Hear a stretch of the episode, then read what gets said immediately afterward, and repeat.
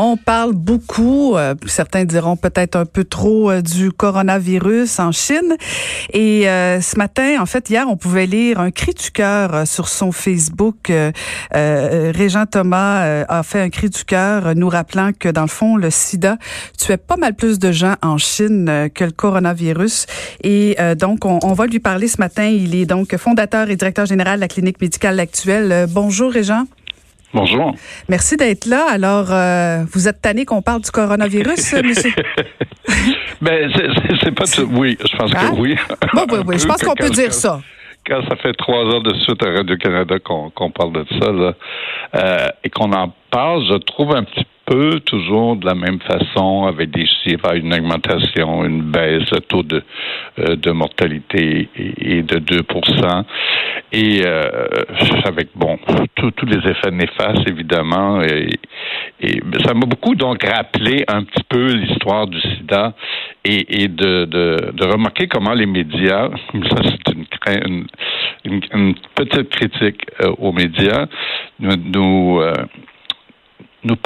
à travers ça, à travers ces chiffres, ce qui serait intéressant, puis qui manque, ben c'est bon, on a, comparé un peu au SRAS, mais quand on donne des données, pourquoi pas donner les données de la grippe? Là, on parle d'une épidémie dont le taux de, mortalité est d'environ 2% alors, qui sont ces gens qui meurent? Dans quelles conditions de vie?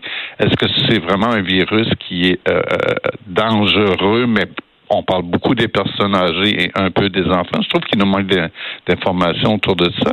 Puis là, je me disais, est-ce que les personnes vivant avec le VIH euh, en Chine sont plus infectées par le coronavirus que, les autres, parce qu'ils ont quand même un système immunitaire plus affaibli? Et euh, on a toujours eu de la difficulté euh, en Chine à avoir des chiffres exacts la Chine a été, là on parle d'à peu près un million de personnes vivant avec le VIH, probablement, et euh, des gens pensent que c'est beaucoup plus que ça, les vrais chiffres. Alors, c'est la même chose. Est-ce qu'on peut se questionner par rapport au coronavirus si les chiffres sont exacts aussi? Et le, VIH c'est un taux de mortalité sans traitement de 80% Mais euh, pas avec le même, évidemment, euh, le VIH se transmet beaucoup plus difficilement que le coronavirus. Mais moi, ce qui m'intéressait, c'est un petit peu la question des, droits humains dans tout ça. Euh, comment les gens dans, dans, les villes, euh, les conditions de vie, parce que là, on a un coronavirus, on a eu le stress, toute cette histoire d'hygiène, de manger des animaux sauvages, ben il va y en avoir d'autres virus. Ça va être juste une question de temps.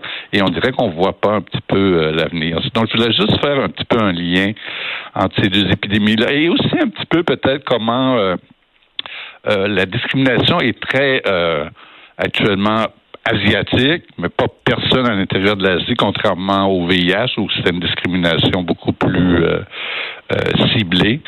Euh, hier, le ministre de la Santé de l'Iran disait le coronavirus est un virus euh, démocratique qui touche autant les gens riches que les gens pauvres. Et ça m'a trouvé ça très assez insultant mm. euh, euh, de dire ça. Et je suis pas sûr que ce soit exact non plus.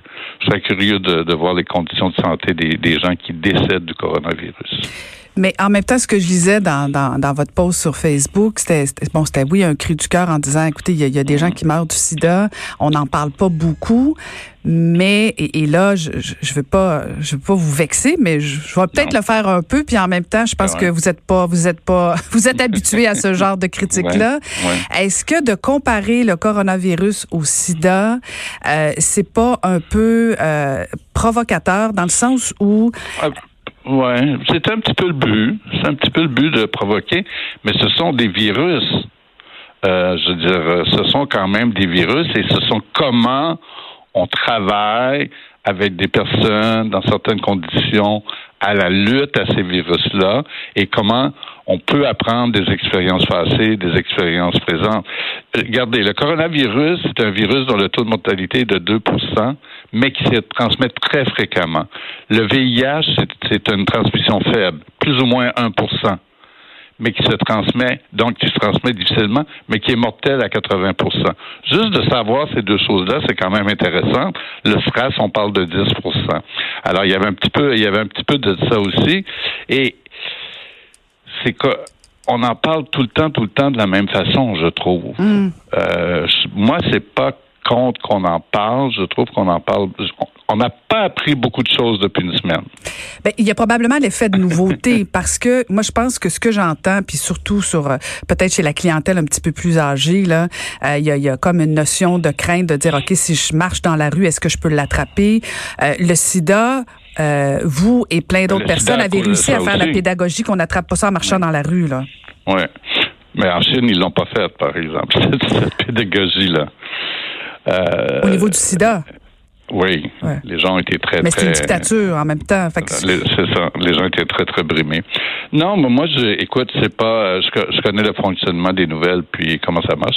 C'est pas une critique. Euh, ben, peut-être une petite critique, mais c'est de, de, de lancer un, un, petit débat, puis de dire, ben, parce que c'est toujours euh, intéressant aussi de, de, de comprendre, parce que vous, euh, Caroline, ou moi, ou des gens qui sont un peu peut-être plus éduqués, plus de, on, on crée quand même, euh, il y a une panique, peut-être mm -hmm. avec raison, mais quand on dit que les gens ont peur d'attraper le, le, coronavirus dans la rue euh, à Montréal, qu'on expulse un enfant d'un avion où il n'y a pas de coronavirus au Québec. Bon, on nous dit que c'est pas à cause de ça, mais en tout cas, on peut se poser des questions. -hmm. Donc, euh, on peut pas être contre l'information. C'est juste peut-être de de cadrer. Alors là, vous voyez un article qui est sorti récemment, le, le 19 février. Le tiers des patients VIH craignent de ne plus avoir de médicaments d'ici quelques jours à cause de l'état d'urgence et que tout est axé autour du, du coronavirus. Mmh. Alors, il ne faut pas l'oublier, ça aussi. Non, c'est. Ça a été publié le 19 février de l'OMS. Non, mais en fait, moi, je, je, je trouvais votre euh, votre mise en garde, votre appel de, de dire, ok, on peut-tu on peut-tu replacer un peu les pendules, de dire, bon, oui, c'est important ce qui se passe au, au niveau du coronavirus, mais pendant oui. ce temps-là, il y a une autre maladie euh, dont peut-être on. Oui, il y en a d'autres, puis c'est pas. Alors, je reviens aux, aux, conditions de vie, aux conditions. De... Tu sais, on n'a pas beaucoup entendu parler des conditions de de Yuan, là, euh, des conditions des paysans, de la pauvreté. Je suis pas sûr que c'est égal euh, euh, le coronavirus en lien avec la pauvreté, en lien à, à, démocratique, comme disait le ministre de la Santé iranien, euh, parce que sinon, là, on n'apprend pas.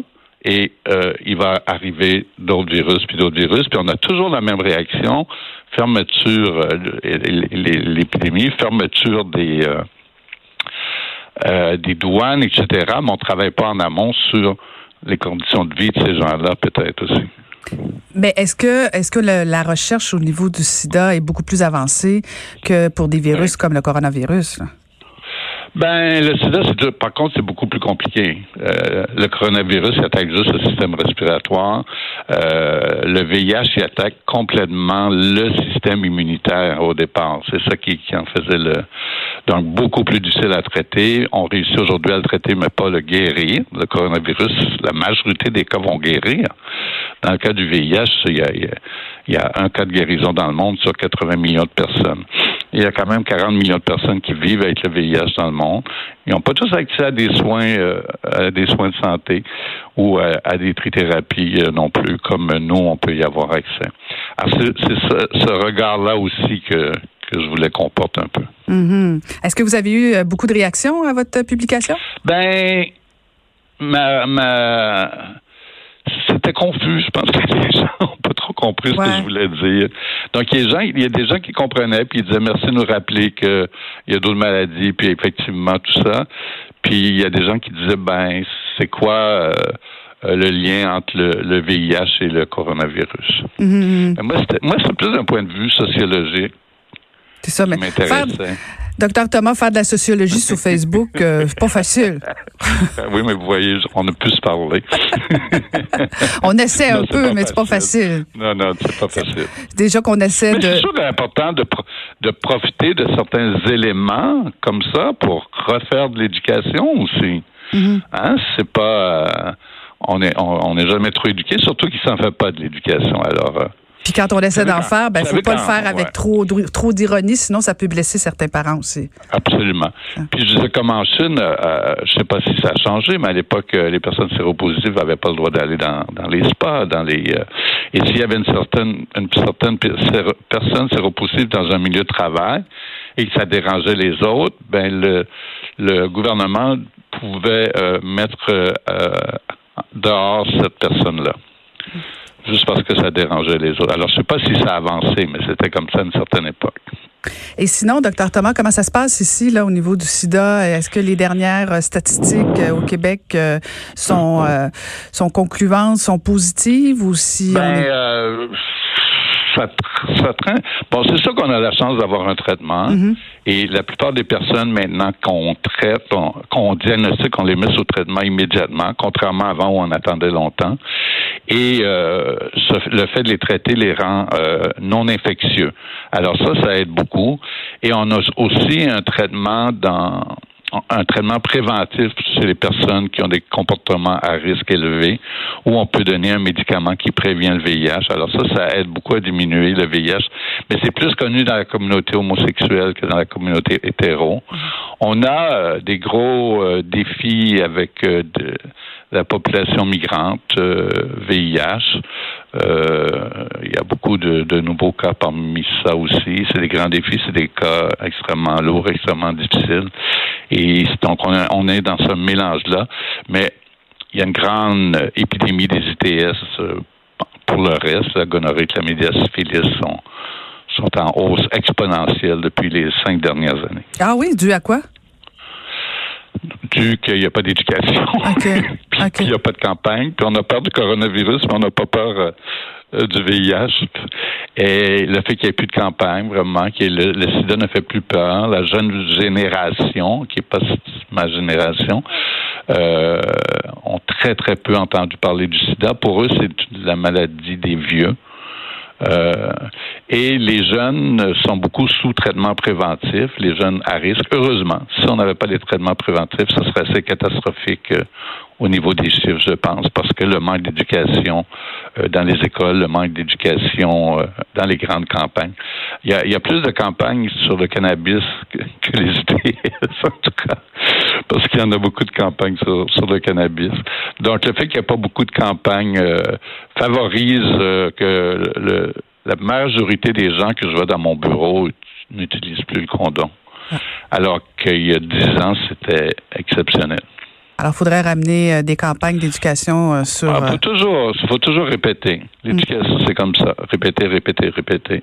Parce qu'on a des nouveaux gens. On, on, a des nouveaux gens, on a des nouveaux jeunes, on a des. Euh, c'est pas la même. c'est pas la même époque. Il faut, faut en parler de notre de cette époque-ci, avec oui des traitements, des trithérapies, mais il n'y a toujours pas de guérison, il n'y a toujours pas de vaccin. Hein. Alors, faut porter un condom, un masque, ça devient compliqué. Écoute. on a peur. Je sais pas ce qui est plus compliqué. Je sais pas ce qui est plus compliqué. Je pense, que le masque va être préféré au condom. oui, c'est sûr. En tout cas, ça dépend ce qu'on fait, mais bon, ce sera un autre sujet, docteur Thomas. Merci beaucoup de nous avoir parlé et de nous avoir rappelé à l'ordre sur Facebook. Merci, docteur Régent Thomas.